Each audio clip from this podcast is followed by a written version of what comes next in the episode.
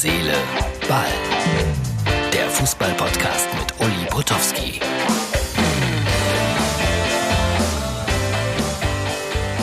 Ausgabe Nummer 214 vom 19. März 2020. Angela Merkel hat uns äh, gerade ins Gewissen geredet. Mit Recht, zu Recht. Folgt ihr. Ich war ziemlich beeindruckt. Starke Rede, tolle Frau.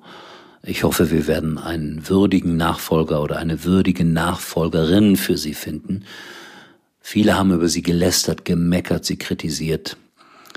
Ich glaube, wir können uns alle gar nicht vorstellen, was es heißt, Bundeskanzlerin oder Bundeskanzler zu sein. Und das zu kritisieren ist immer leicht.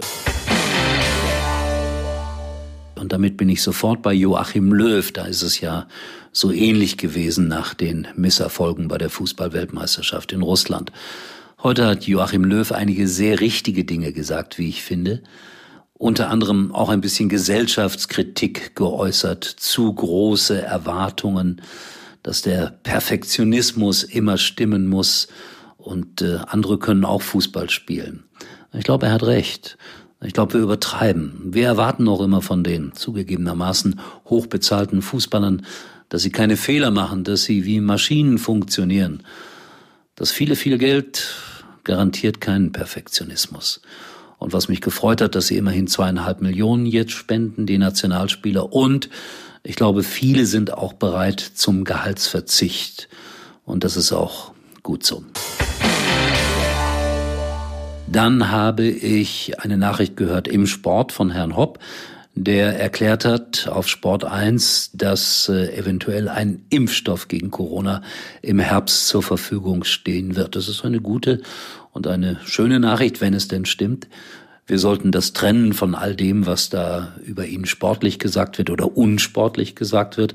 Das Einzige, was mich gestört hat, liebe Freunde von Sport 1, dass ihr dazugefügt habt, exklusiv diese Nachricht auf Sport 1.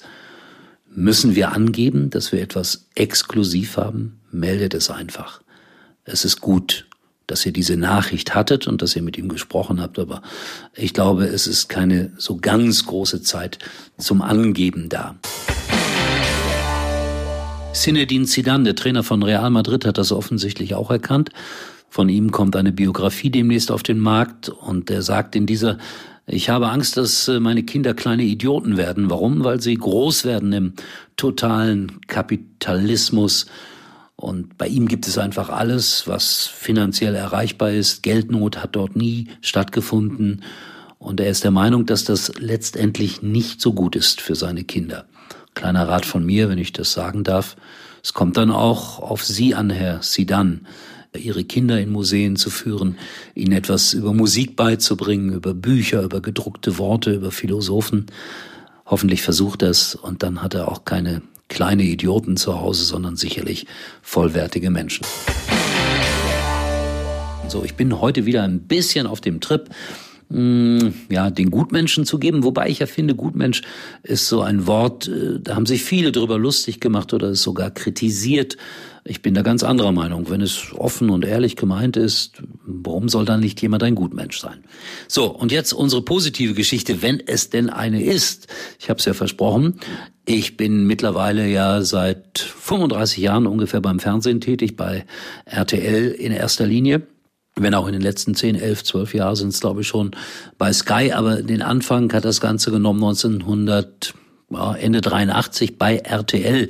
Da gab es noch gar kein privates Fernsehen in Deutschland und irgendjemand vom Radio hat mir gesagt von Radio Luxemburg, komm doch mal, guck dir das mal an, wir machen demnächst einen Fernsehsender auf.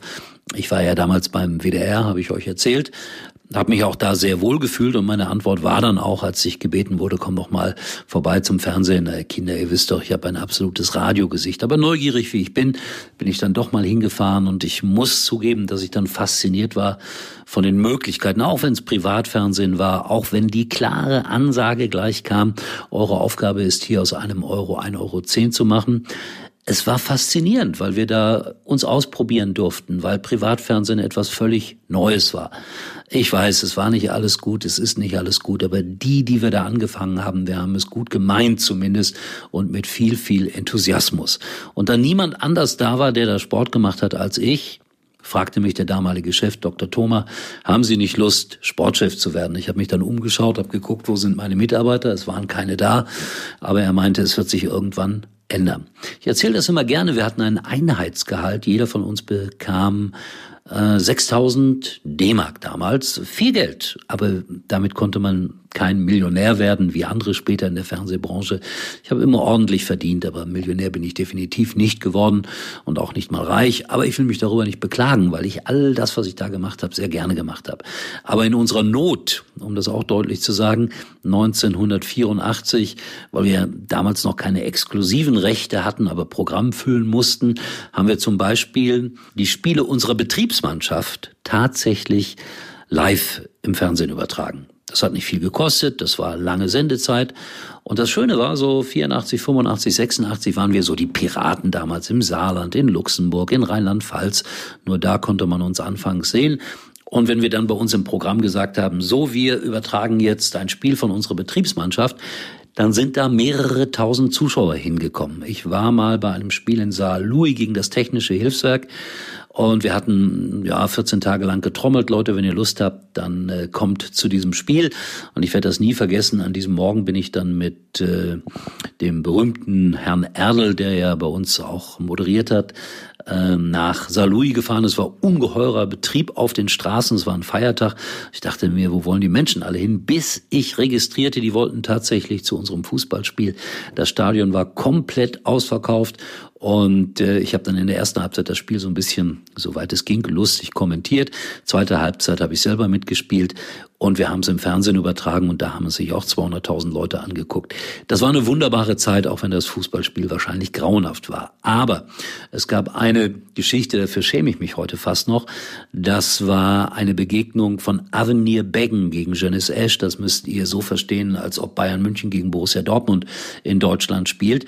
Und wir haben dann bekannt gemacht, wir bestreiten das Vorspiel, also die Betriebsmannschaft von RTL gegen eine Auswahl von Bankern in Luxemburg.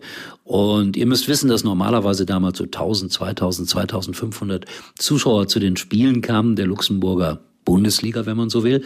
Und als wir dann da aufliefen mit unserer Kirmestruppe, war das Stadion von Becken komplett voll. 6000 Zuschauer gingen da rein. Es war wirklich so wie auf alten Bildern. Ein paar Leute saßen auch in den Bäumen oder standen in den Bäumen, um dieses hochdramatische Spiel zu sehen. Wir haben wirklich nur Spaß gemacht. Karlchen war damals dabei, Hugo Egon Balder, äh, Werner Schulze-Ertel, über den ich gerade schon sprach, Björn Hergen-Schimpf. Es war ein lustiges Spiel einfach. Und äh, jetzt kommt das Schlimme. Als das Vorspiel zu Ende war, also unser wirklich nur lustiges Spiel, gingen von den 6000, 4000 wieder nach Hause und das Spitzenspiel zwischen Beggen und Esch schauten sich noch 2000 Zuschauer an und da habe ich mich ein bisschen geschämt, weil die Leute einfach nur aus äh, Sensationslust da waren, wenn man das so nennen will und nicht um dann Beggen gegen Esch zu sehen. Ich entschuldige mich heute noch immer bei jedem echten Luxemburger Fußballfreund. So eine kleine Episode, morgen wieder mehr, dann vielleicht äh, gehen wir ein bisschen mehr in den Beruf hinein, was man da alles machen musste und machen konnte beim Fernsehen. Ich habe diese Zeit von 84 bis, naja, 92 in aller, allerbester und schönster Erinnerung.